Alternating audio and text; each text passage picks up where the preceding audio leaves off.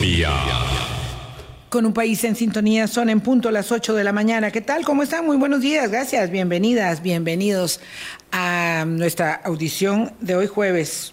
La semana se fue muy rápido. Sí, a mí se me fue, se me fue rápido. Eh, ha sido tortuosa, ha sido eh, intrincada para mucha gente, pero bueno, pero eh, vamos sacando la tarea adelante y una semana más nos acerca a la Semana Santa. A la Semana Santa cada vez más rápido. Nos acerca a la Semana Santa, última semana de marzo, y eso nos permitirá un balón de oxígeno necesarísimo, porque siempre, obviamente, entre la Navidad y la Semana Santa, pues hay que pegarse una carrerita de trabajo y, y, luego un descanso, un descanso adicional. Yo voy a descansar antes, a partir del lunes 26, y don Boris va a estar acá unos días eh, descanso obligado, descanso obligado, no vacaciones, pero descanso obligado, unos días nada más.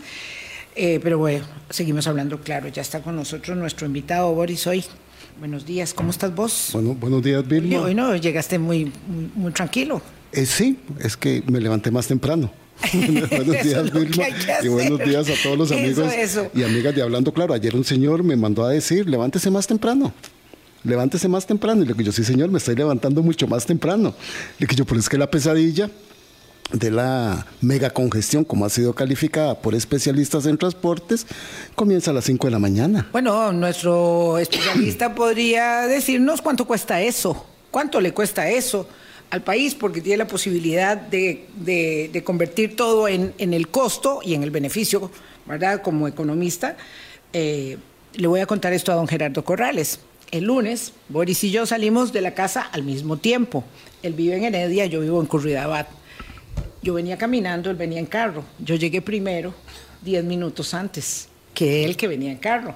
Entonces, yo soy muy, no, no es que yo sea muy poderosa caminando, no es que corro, es que es un poco, digamos, para dimensionar lo que sucede, este es un costo enorme eh, para, para el país, ya no digamos para la estabilidad emocional y espiritual y la calidad de vida de los costarricenses. Muy buenos días, don Gerardo. Encantadísima de tenerlo nuevamente en el programa. Sí, eh, buenos días, eh, doña Vilma, Boris. encantados de estar aquí de nuevo con ustedes. hay mucha discusión en el país, interesante, y me parece que eso es bueno. Eh, definitivamente todos estamos sufriendo los efectos de estas presas.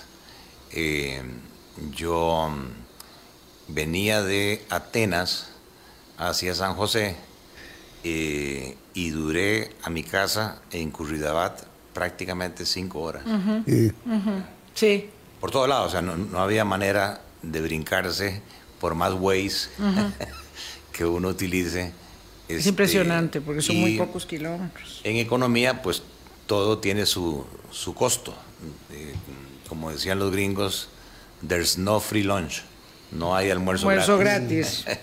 todo tiene sus costos y definitivamente eh, eh, el mayor consumo de combustible, este, el mayor tiempo en el vehículo, el menor tiempo en el trabajo, todo eso tiene efectos en costos, productividad y demás. Pero, digamos, la esperanza que tiene uno es que supuestamente todo esto lo están haciendo para bien, en el sentido de mejorar las vías y demás. Eh, a veces uno se cuestiona, por ejemplo, yo vivo aquí en Curridabat y hicieron una serie de movimientos por la casa de los Figueres. Yo también paso por ahí todos los días. Es un caos, o sea, lo que es un caos. Es un caos, ¿verdad? Este, no sé. Es una cosa increíble. A quién se le ocurrió eso, pero sí este, está costando eh, movilizarse y por eso mucha gente, sobre todo los jóvenes, eh, apuntan a un mundo híbrido. Este, varias gente no quiere regresar al trabajo. Sí. Quiere seguir trabajando desde la casa. Y le, y le estamos dando la razón todos los días. Claro que sí, ¿verdad? Este, entonces yo creo que después de la pandemia efectivamente eh, tenemos el mundo físico, pero también quedó para llegarse el mundo virtual. Y por eso se habla que hoy eh, se establece un mundo híbrido que incluso está poniendo en riesgo a este, establecimientos que los gringos llaman brick and mortars, eh, los centros comerciales, las oficinas, ¿verdad? Eh, diciendo que ya la gente no quiere eh, salir y ahora es mucho más fácil hacerlo a través de plataformas virtuales y ya en Estados Unidos incluso con drones te llevan el producto al hogar. Muchas tiendas quebrando, muchas, tiendas, cerrando, algunas las que pueden se reconvierten, pero la verdad es que, bueno, como es muy viejo ese ejemplo, la caída de Toys, ¿verdad? Por ejemplo, y muchas otras. Pero bueno, Gerardo, tenemos este aquí el problemilla de, del tipo cambio. Don Boris trajo dos lapiceros y más cuaderno. Dice que no le alcanza cuando viene usted todo lo que tiene que anotar. Y hoy vamos a tener otra vez eh, un acercamiento a este problema. Ya no se trata solamente de que el tipo de cambio eh, muestra ¿verdad? De manera tan consistente la apreciación eh, de, la moneda. Un mes sí y el otro también, a veces de pronto sube un poquitillo ahí el, el, asunto, pero no, pero no marca la aguja de manera determinante. Ahora se trata de que ya tenemos contabilizadas las afectaciones a sectores productivos que no son los que se suelen calificar como los privilegiados de, eh, la exportación, eh, sino en general, ¿verdad? Porque cuando estamos hablando de ganado, por ejemplo, cuando estamos hablando de la producción local de los productos de la ganadería, pues estamos hablando de la producción local, básicamente. Eh, pero bueno, ahí están todos los demás, los de piña, los de café, y todos los demás diciendo, por favor, hagan algo, por favor, hagan algo, el tipo de cambio nos está asfixiando. Empiezo a escuchar también muchas personas que están ganando en dólares y dicen, cada vez gano menos, cada vez gano menos, y resulta que no son pocas, ¿verdad? Digo, no son pocas, en realidad desde hace mucho hay eh, eh, ingresos profesionales que se pagan en dólares y otros ingresos también, o empresas que este, manejan dólares pero que tienen que pagar en colones, en fin, esto ya es muy conocido. Eh, el punto, don Gerardo, es que si un país como Costa Rica es el campeón mundial, pero el campeón mundial este, en, esta, en esta materia, ¿verdad? de la relación que hay entre la inflación y la política monetaria, eh, ¿cuál es el propósito? ¿Hay algo tan tan, tan positivo como el ministro de Hacienda que dice, bueno, es que estamos tan bien, tan bien que la gente ni siquiera ya va a tener que ir a buscar el trabajo, este, porque la economía está muy bien. Y entonces una introducción para luego ir detallando algo de lo que nos vaya explicando.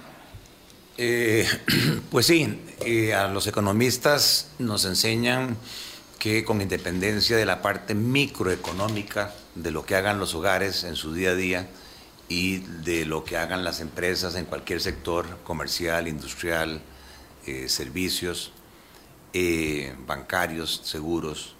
Hay tres grandes macroprecios que inciden eh, sobre el futuro y sobre el bienestar. uno es la inflación, ¿verdad? Mm. que ya lo hemos visto, que es el crecimiento promedio de una canasta de bienes y servicios que mide el costo de la vida. En el caso particular de Costa Rica, a través del índice de precios al consumidor, eh, que mm, esa canasta es como la característica del gasto de consumo mensual de los hogares de las zonas urbanas del país, que representan más o menos el 70% de la población y el 80% de los gastos de consumo. Eso es lo que mide. Y la inflación es importante porque destruye poder de compra. Entre más inflación hay, los salarios pueden comprar menos.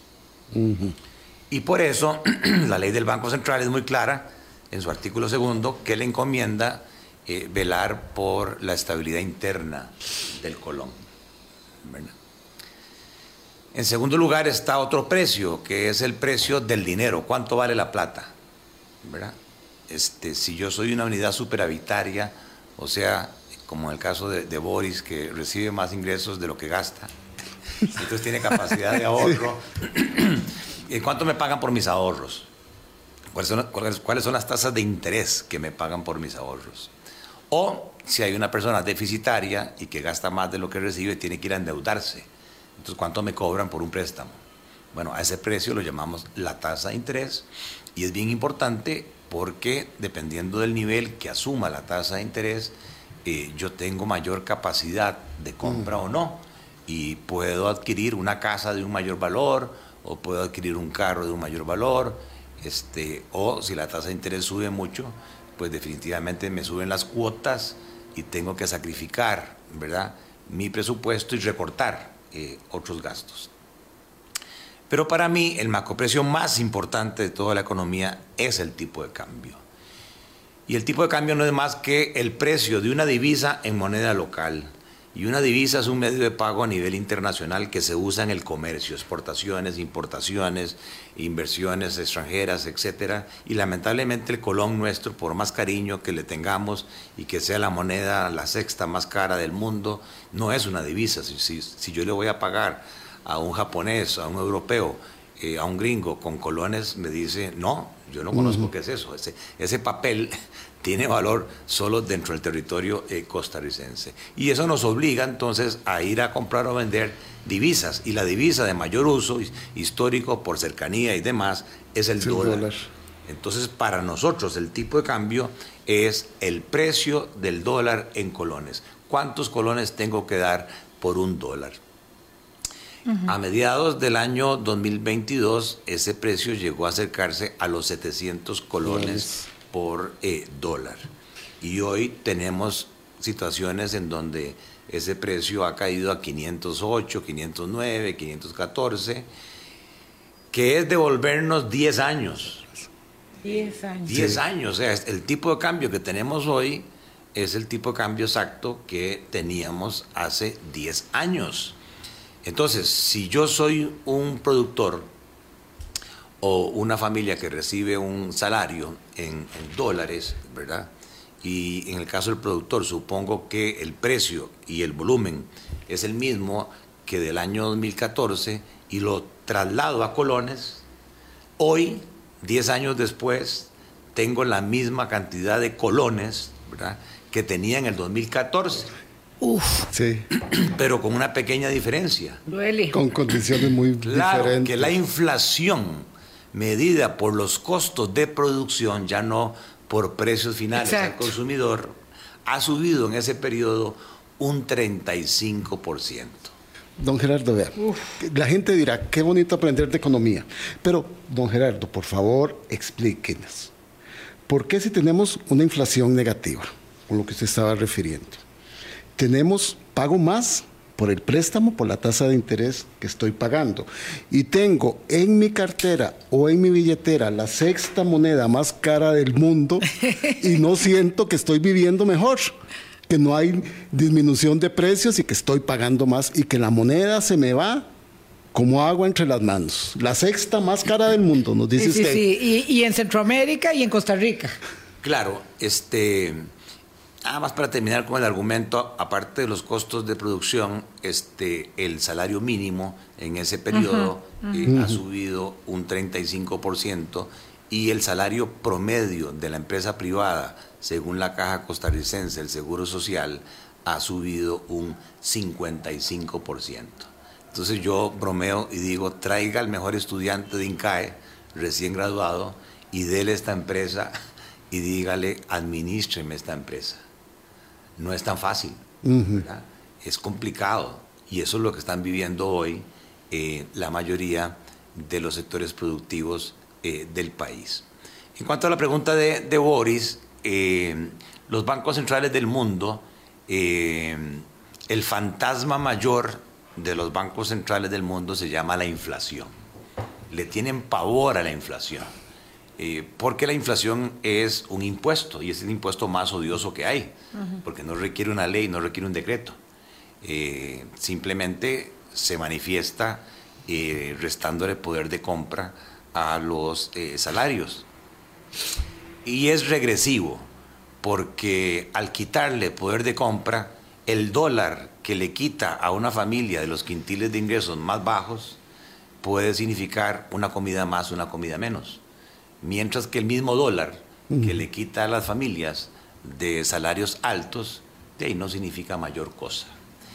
Entonces, si bien es cierto, somos los campeones mundiales del control de la inflación, eh, dentro de los datos de la OCDE. Sí, la región OCDE. Este, con un menos 2%, esa canasta de bienes y servicios se compone de diferentes categorías. En un 24% pesan los alimentos y las bebidas. Y luego en alrededor de un 15-16% pesa el transporte y así vamos agregándole alquileres, eh, vestimenta, eh, temas de salud, temas de educación, recreación, o sea, hay distintos pesos como promedio. Pero el INEC hace un ejercicio muy interesante y que se divulga muy poco, lamentablemente, y es que los patrones de consumo, ante Dios todos somos iguales pero en gastos de consumo.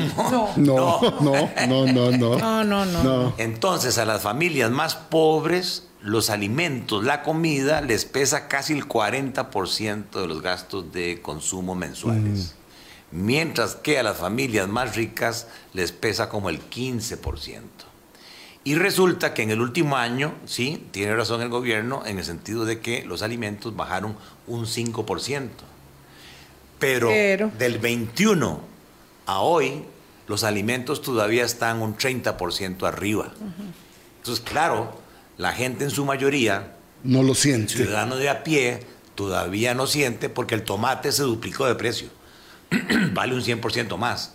Perdón, don Gerardo, es una respuesta para don Álvaro Calvo que justamente preguntaba por qué si los precios, eh, los precios en colones no bajan, por qué, quiénes es que están ganando, por qué será que es voracidad o qué sucede y la gente no lo siente entonces. Claro, eh, los alquileres no han bajado, eh, los alquileres este, más o menos se mantienen un 9% arriba. La electricidad ha subido cada año un 14%. El transporte en bus ha subido. El transporte de estudiantes ha subido. El transporte de taxis un 31%.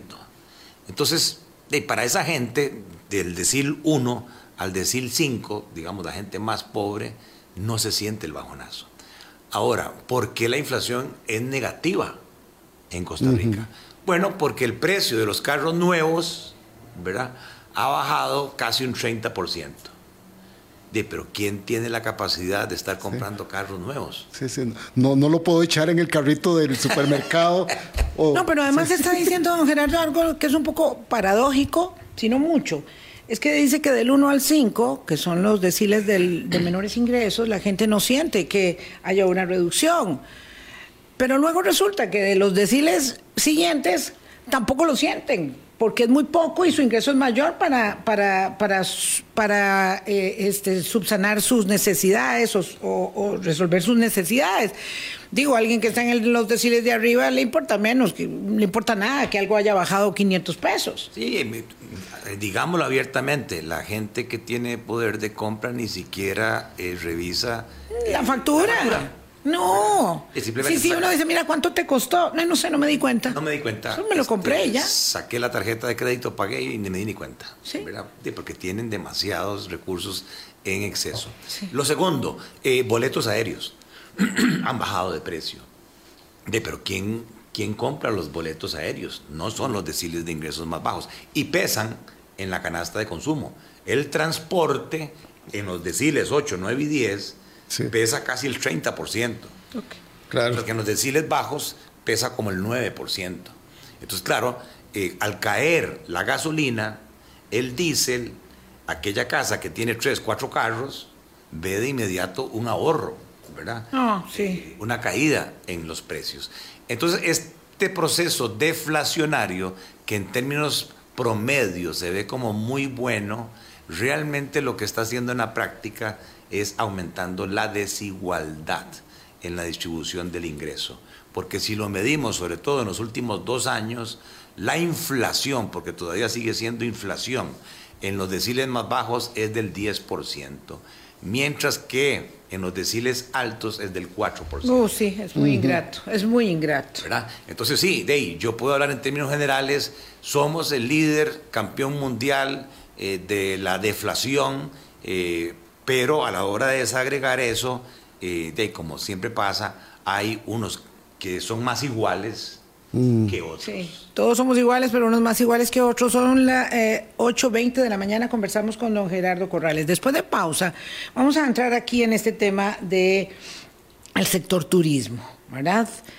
porque resulta que estamos en los niveles prepandémicos en, en, cuanto a los ingresos de turistas, eh, pero bueno, eso no significa una mejoría para el sector, precisamente por el tema del tipo de cambio, pero además, claro, lo que decía don Gerardo, cuánta gente que antes no estaba saliendo está saliendo ahora, porque hay un gran atractivo para hacer turismo, pero afuera, afuera del país.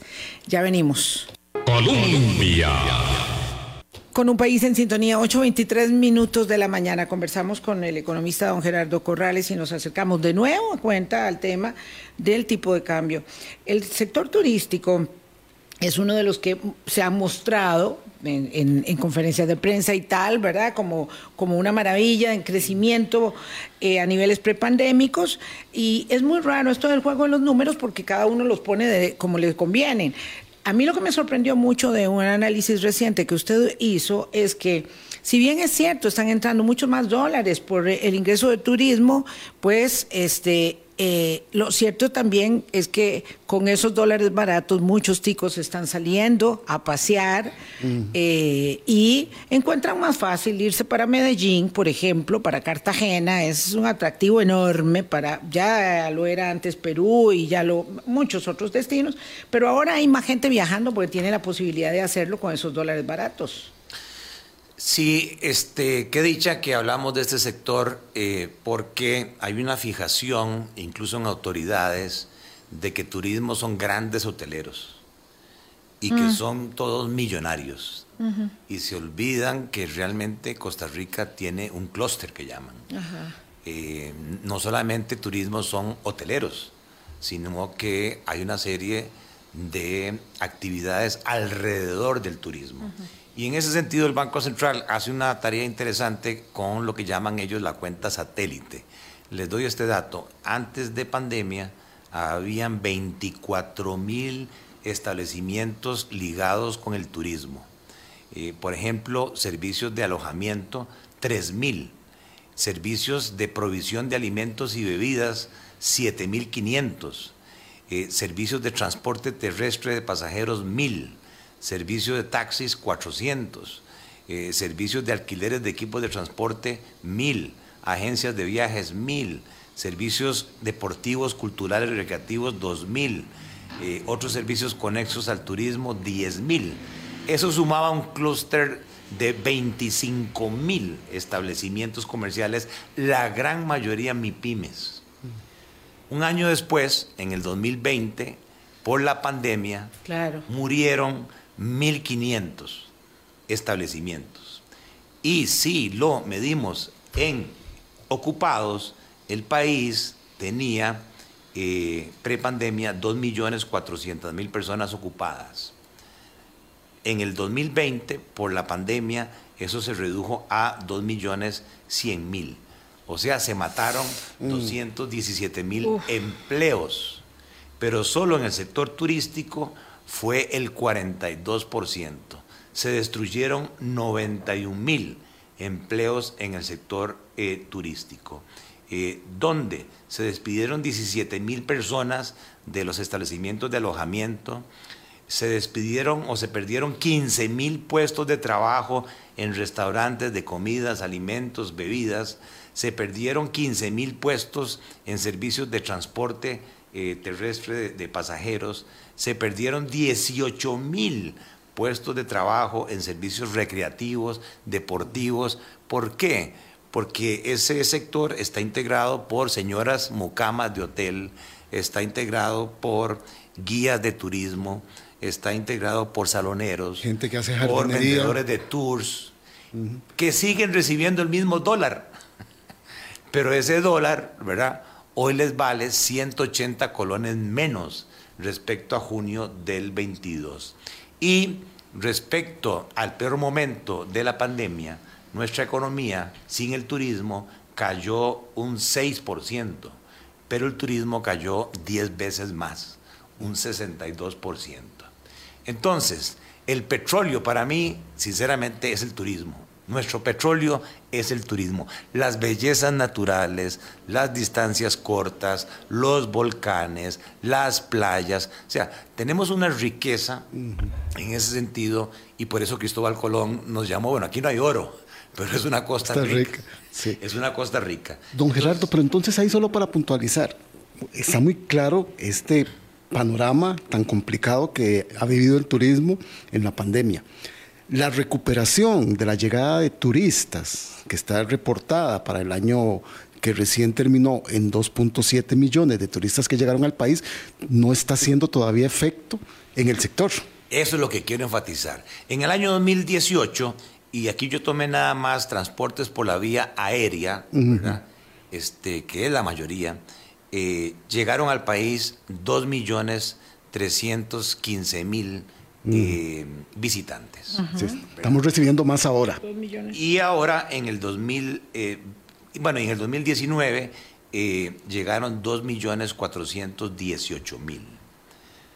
Hoy, como gran cosa, lanzamos las campanas al aire diciendo prácticamente cuatro o cinco años después, alcanzamos el mismo volumen de pasajeros por vía aérea que teníamos prepandemia, 2.471.000 apenas estamos un 3% arriba de los niveles de turismo que teníamos en el 2019. Y este fenómeno no solamente es de Costa Rica. En todo el mundo, en todo el mundo, después de estar encerrados tanto tiempo, hay un boom turístico. Y el país que mejor se proyecta para el 2024 es República Dominicana que se está convirtiendo en un gran competidor de Costa Rica en turismo, en servicios y que no ha apreciado su moneda tanto como lo ha hecho eh, Costa Rica. Entonces yo me puse a hacer eh, números, me encantan los números, y entonces dije, ¿qué hubiese pasado si nosotros hubiésemos mantenido el ritmo de crecimiento de pasajeros que había prepandemia? Hoy deberíamos tener un total de 3 millones 100 mm. mil visitantes. Deberíamos estar un 32% arriba del nivel prepandemia y no un 2%. Mm. Y a mí a veces en, en, el back me decían, es que vos no te cansás, es que vos sos demasiado exigente, es que vos sos demasiado agresivo. Es que a mí me parece que nosotros como país debemos pensar así. O sea, no podemos tirar las campanas al aire si cuatro o cinco años después apenas logramos un 2% del volumen que teníamos prepandemia. Y si yo mido eso en plata, resulta que en el año 2019 el turismo generó 4 mil millones de dólares de turismo entrante, de la plata que los extranjeros gastan en Costa Rica. Y de acuerdo con el Banco Central, y esta cifra este, ha salido poco, resulta que en el 2023 estamos ya en 4.334 millones de dólares. Comparado con el 2019, lo que tenemos es que el ingreso de divisas por exportación de turismo subió un 9%. Pero ¿qué pasó? Que al hacerse el colón ¿verdad? Mucho más caro, como decía doña Vilma. De a los ticos nos encanta, ¿verdad? Eh, subirnos en avión. Siempre nos ha encantado. Yo recuerdo que mi primer viaje fue en bus a la frontera con Panamá, porque en aquel momento... yo creo que ese fue el primero de, todos de todos. el gran atractivo era comprar sneakers, ¿verdad? Traer chocolates. Y frutas de lata. Y frutas de lata. queso de bola. ¿Verdad? Bueno, ahí resulta... Exactamente. Resulta que eh, en el 2019 eh, divisas gastadas por costarricenses en el exterior por turismo fueron mil millones de dólares. Y en este 2023 se gastaron 1.500 millones de dólares.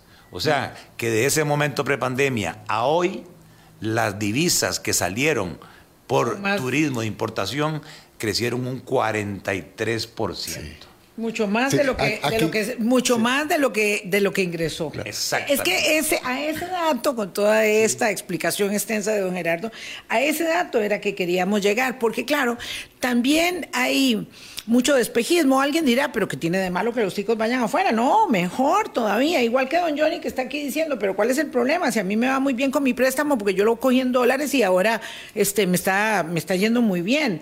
O sea, eh, claro, por supuesto que hay ganadores y perdedores. El tema es dónde se sitúan los perdedores, porque vuelve el, al punto de partida suyo, don Gerardo, en, en, los términos de la desigualdad, de la profundización de las brechas de la exclusión, es decir, un país que no es un país para todos con las mismas oportunidades, porque además habría que sumarle a ello eh, lo que es una verdadera tragedia en términos de la reducción de la inversión social, ¿verdad? Este, eh, el deterioro de la educación, eh, de, los, de la provisión de servicios en general, este es el punto.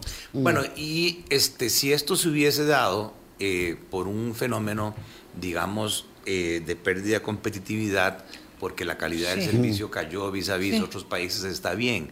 Pero el tema relevante, y por eso dije que era el macroprecio más importante del tipo de cambio, es que en el tanto en que haya una mano peluda interviniendo el mercado, como es el sistema nuestro, con unas reglas de intervención que supuestamente existen y que solo ellos manejan, que es la junta directiva del Banco Central, la presidencia del Banco Central, la administración del Banco eh, Central, ahí ya empieza a haber un problema porque el cálculo económico, ¿verdad? Las decisiones de las personas, las decisiones de las empresas en cuanto a invertir, viajar, consumir, se ven alteradas por la modificación del tipo de cambio.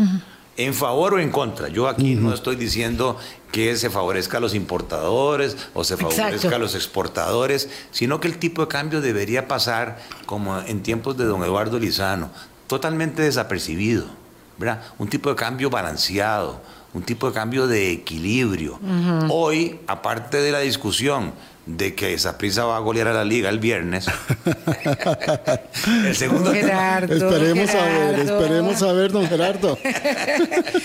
el segundo tema de discusión, eh, siempre cuando yo salgo del residencial donde vivo, lo que el guarda me dice es, don Gerardo, ¿y, el tipo de cambio de hoy, para dónde va? Para abajo. Para abajo. para abajo. siempre para abajo. siempre para abajo. Entonces, si yo hago los números, ¿verdad? Si no hubiésemos tenido eh, estas situaciones, eh, hoy en el país habrían eh, por turismo cerca de mil millones de dólares más, 500 millones por exportación y alrededor de 500 millones de ahorro de plata que se pudo haber quedado aquí y que por un tema de abaratarse artificialmente Colombia, ¿verdad? Perú, Brasil, sesgó a que los ticos, en vez de ir a Guanacaste, en vez de ir a Punta Arenas, etcétera, dicen, no, hombre, yo mejor me voy para Miami, me voy para Colombia, porque allá es más barato,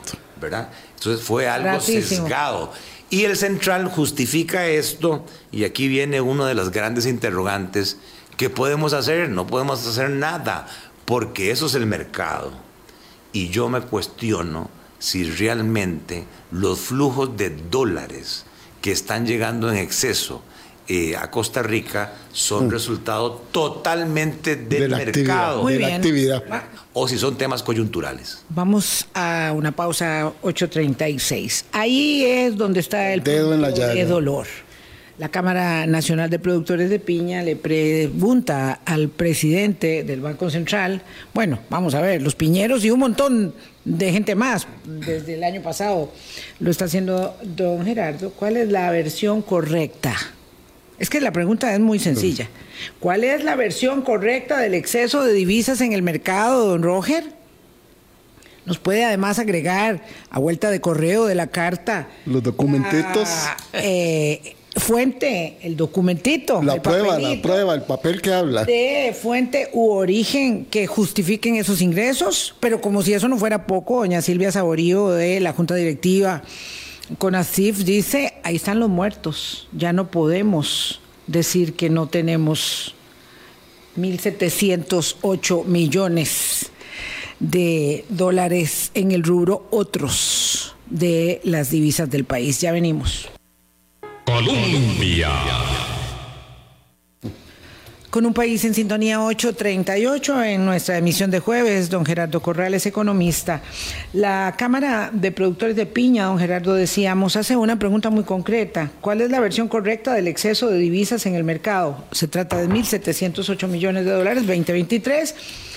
¿Y cuál es el informe que explica la fuente u origen que justifique esos ingresos? ¿Acaso esto es eh, la solicitud de una explicación referida a la necesidad de entender cómo en una economía tan pequeñita como la nuestra, la veremos grande aquí, pero es realmente muy chiquitilla, hay tantos dólares sin explicación, en tanto, la señora de CONACIF, doña Silvia Saborío, dice, ahí están los muertos, ya no podemos hacernos más los tontos. Es que fue muy, muy impresionante lo que ella dijo. Ya no podemos evadirlo porque tenemos los muertos para probarlo. Sí, eh, se ha dado una discusión. Este, hace un año éramos muy pocos los que advertíamos esto, don Fernando Naranjo, eh, mi persona, este, fuimos a distintos foros, nos reunimos con Roger Madrigal, nos reunimos con el presidente Chávez eh, y al final de nada pasó, o sea, fue una gran eh, frustración. Pero hoy usted ve en el periódico este, mucha gente opinando.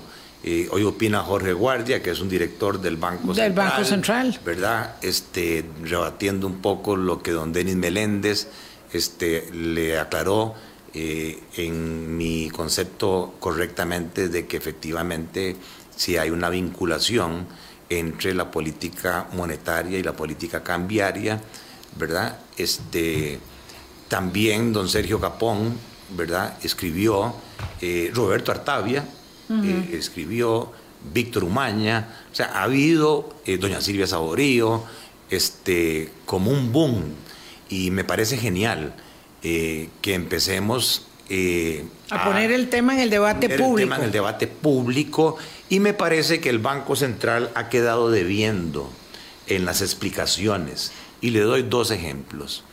Eh, yo difiero de algunos economistas que dicen que el problema de esta gran apreciación del colón obedece a que el gobierno se endeudó en dólares, eurobonos, préstamos y los convirtió en colones.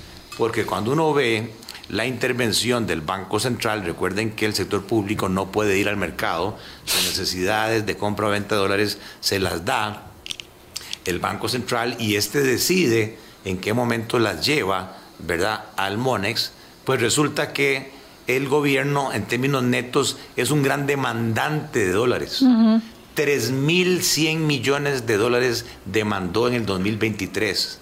3.500 millones de dólares demandó en el 2022. Mucho de esto tiene que ver con la demanda de dólares para importación de petróleo. ¿verdad? Entonces tiene razón, perdón la interrupción un minuto, doña Milagro Cerdas, cuando dice, siempre ha habido entrada de dólares por préstamos y el dólar nunca bajó tanto. Ese argumento para mí no es de recibo, dice ella. Mm. Correcto, entonces no es que el gobierno sea un gran oferente de dólares, más bien demanda dólares. ¿Dónde es que se genera el gran exceso de dólares? Si este mercado cambiario se rigiera solamente por las fuerzas de oferta y demanda del sector privado que negocia sus dólares en las ventanillas de los intermediarios, básicamente bancos, el tipo de cambio se apreciaría todos los días. Porque todos los días, en su gran mayoría, sobran dólares en las ventanillas.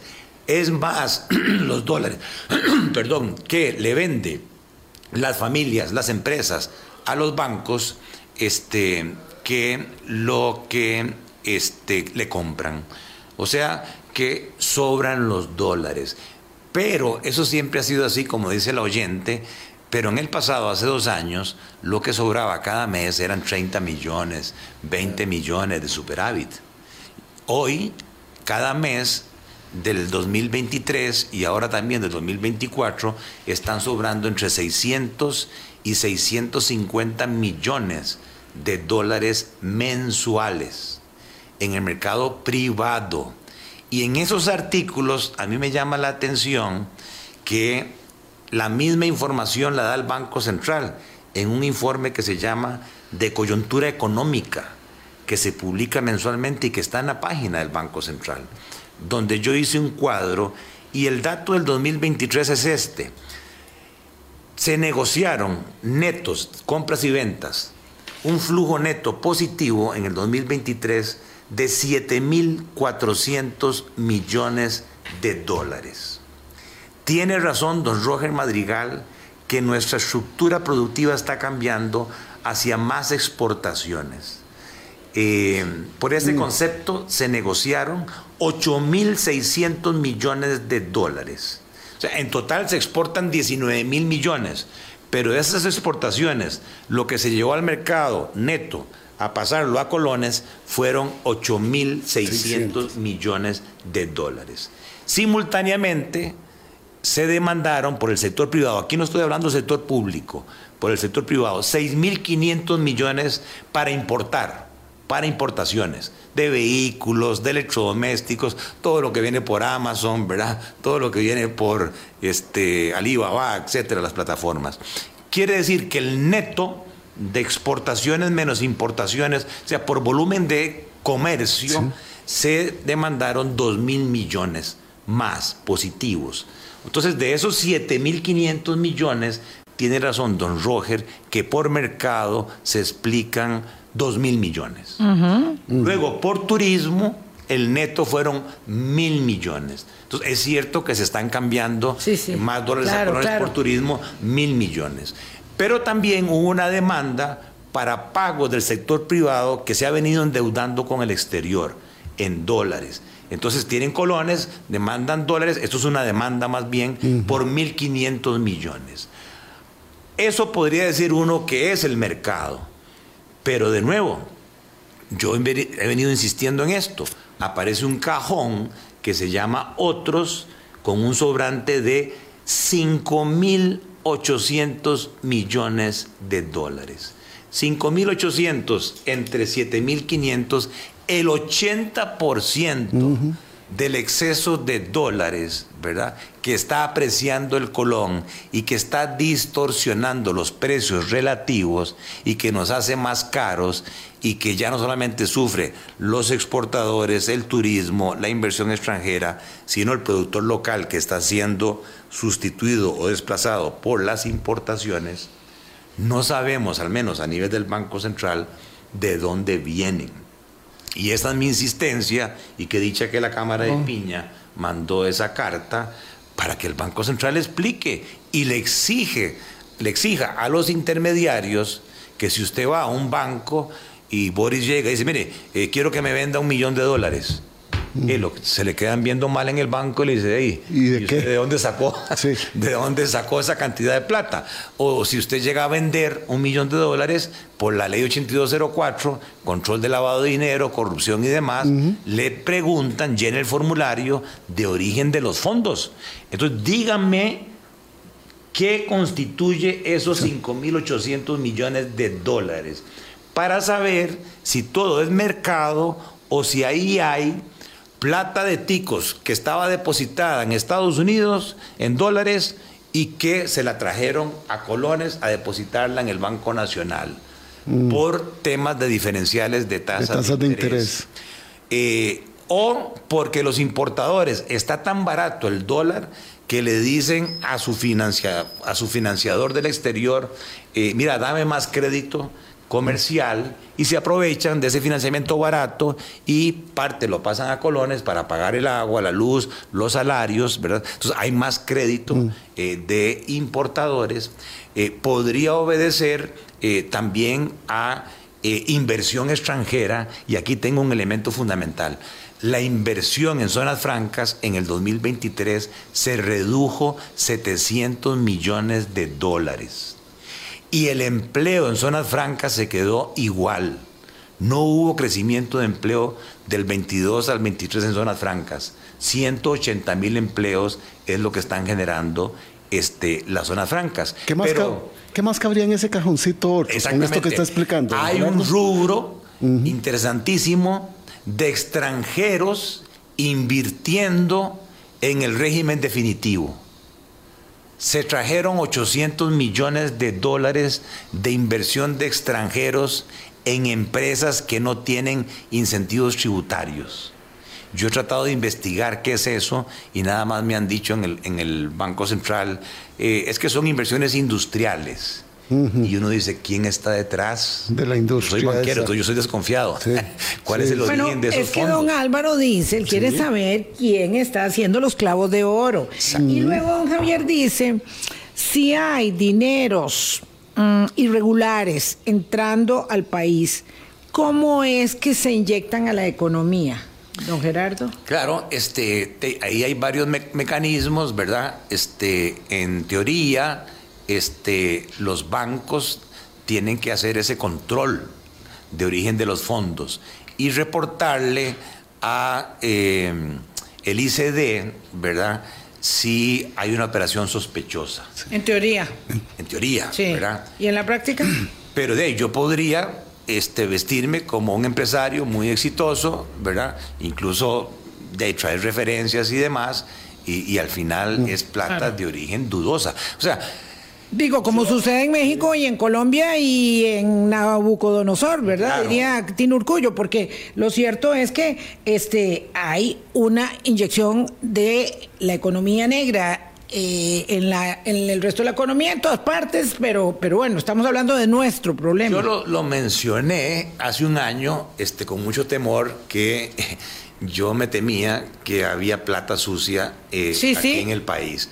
Pero claro, no tuve el impacto que tuvo doña Silvia Saborio este, Como se lo dije yo a don Gerardo, porque doña Silvia está sentada en la junta directiva de CONACIF. Es una excelente economista, a mí me encantó. economista excelente, brillante. Me encantó la forma como ella dijo, me leí el informe de política monetaria, pero no veo mayor explicación. Lo único que me encantó fueron los gráficos de colores.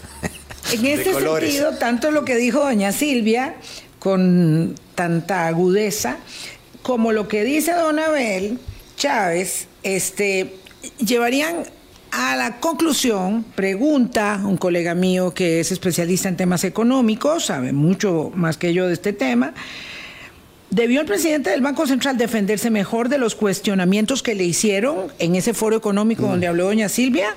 Parece que fue un poco pasivo. Totalmente. Este, a mí me parece que eh, la génesis del problema no es de ahora. Don Jorge Guardia dice, pero ¿de dónde sacan que son capitales especulativos y el premio por invertir en colones prácticamente ya es cero? Pero no fue cero en el segundo semestre del 2022, porque cuando el Banco Central subió la tasa política monetaria de 0.75 a 9, lo mm. hizo en mi criterio, con dos propósitos. Uno, la inflación, sí, porque estaba en el 12%. Entonces, al sacar plata de la economía, al encarecerla, la gente gasta menos, cae la demanda y los precios mm. caen. Pero esa subida fue desproporcionada porque recuerden que en el primer semestre las operadoras de pensiones estaban sacando casi 3 mil millones de dólares atraídas por las tasas de interés del exterior. Entonces el Banco Central lo que hizo fue subir el premio por invertir en colones y hizo que eh, agentes financieros del exterior dijeran, hey, aquí pagan nueve, allá en Estados Unidos pagan dos por diferencial de tasa, me traigo dólares a colones, y el central no intervino en ese momento a recoger la gran cantidad de dólares, sino que los dejó en el mercado. Y eso hizo caer el tipo de cambio. Entonces esa gente se ganó el diferencial de tasas, ¿verdad? Más la apreciación del colón.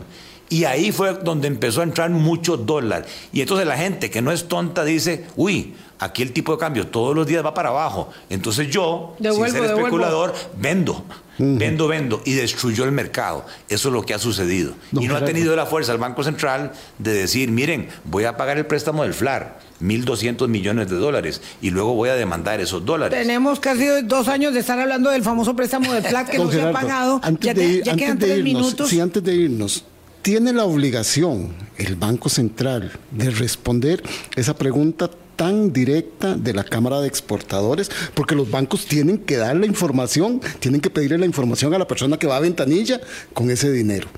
¿O tendríamos que esperar un recurso ante la sala constitucional? Yo creo que tienen la obligación, eh, así como publican, Es información pública. Es información pública, así como publican que viene de exportaciones, que viene de turismo, tienen la obligación de descomponer ese otros. Y si no lo dan, yo no soy abogado, pero yo creo que sí cabría un recurso de amparo ante la sala constitucional porque está afectando la viabilidad del régimen definitivo. Solamente termino con esto. Eh, el presidente dijo, es que ustedes son víctimas de su propio éxito, mm. ¿verdad? Pero cuando uno... ustedes los costarricenses, no, se incluye. Pero, cuando revisamos el éxito no es tal, cuando lo desagregamos. las exportaciones en el 2018 eran 11 mil millones, hoy son 18 mil millones, pero ¿quiénes subieron? Las zonas francas de 6 mil a 12 mil y el régimen definitivo subió de 5.500 a 6.000. Hay que seguir machacando en estos eh, minuto y medio que nos quedan, don Gerardo, en lo que ha sido, digamos, una, una línea argumental. 26.700 productores de café afectados por el tipo de cambio. En las últimas dos cosechas han recibido 30.000 colones menos por fanega, 30.000 en dos cosechas. Eh, el sector ganadero, Vilma. La estándar despidió 111 personas. Los piñeros dicen, nosotros generamos 30 mil empleos en zona rural y estamos teniendo una gran afectación. Esa zona rural, esa zona desigual, donde los que van a recoger el banano, la piña eh, y a atender el ganado no son profesionales calificados, ¿verdad? Sino la, parte vulnerable de la cadena. Ahí es donde está el problema. No es como dice aquí don Alan, ah, no es que ustedes aquí están haciendo un público reportaje porque les conviene mucho que aumenten el tipo de cambio. Yo no sé en qué me va a convenir a mí que se aumente el tipo de cambio, pero bueno, pero en todo caso, y a don Gerardo no sé este, qué servicios está dando, ¿verdad? No, no, él viene aquí como un consultor que le pedimos que nos explique, independiente. Eh, entonces, este, esto afecta. Claro. Evidentemente, el cálculo económico, los precios relativos este, se han alterado radicalmente por la situación del tipo de cambio y me parece a mí que el Banco Central no eh, puede lavarse las manos diciendo es que eso es el mercado, sin que tire la información completa. Eh, mientras no tengamos el detalle de ese 80% que se negoció en el sector privado, no podemos saber si esto es coyuntural o si es mercado. Y si es mercado, agarrémonos fuerte porque son las zonas francas y las zonas francas no pagan impuestos y no están generando empleo. Y quien mantiene el empleo y paga los impuestos que pagan el sector este, pues. público, Poder Judicial, Poder Legislativo, Poder Ejecutivo, Tribunal Supremo, son las, las otras actividades, empresas del régimen definitivo. Que si sigue ese camino, ¿quién va a pagar la institucionalidad del país? Ese es el problema fundamental. Y me parece a mí que el Banco Central no está dando las explicaciones ni está atendiendo a los sectores productivos con la seriedad del caso, como se ha hecho en el pasado. Sentémonos a conversar, Así no para favorecer a unos u otros, sino para buscar un equilibrio, un balance. Y la institucionalidad es la que atiende la educación, la salud, el agua potable. Ahí es donde está el meollo. Nos vamos, don Gerardo, muchas gracias. No tenemos no hemos tenido en 17 años y no tendremos de aquí a que terminemos hablando claro, agenda segunda. No tendremos. Que les vaya bien, chao.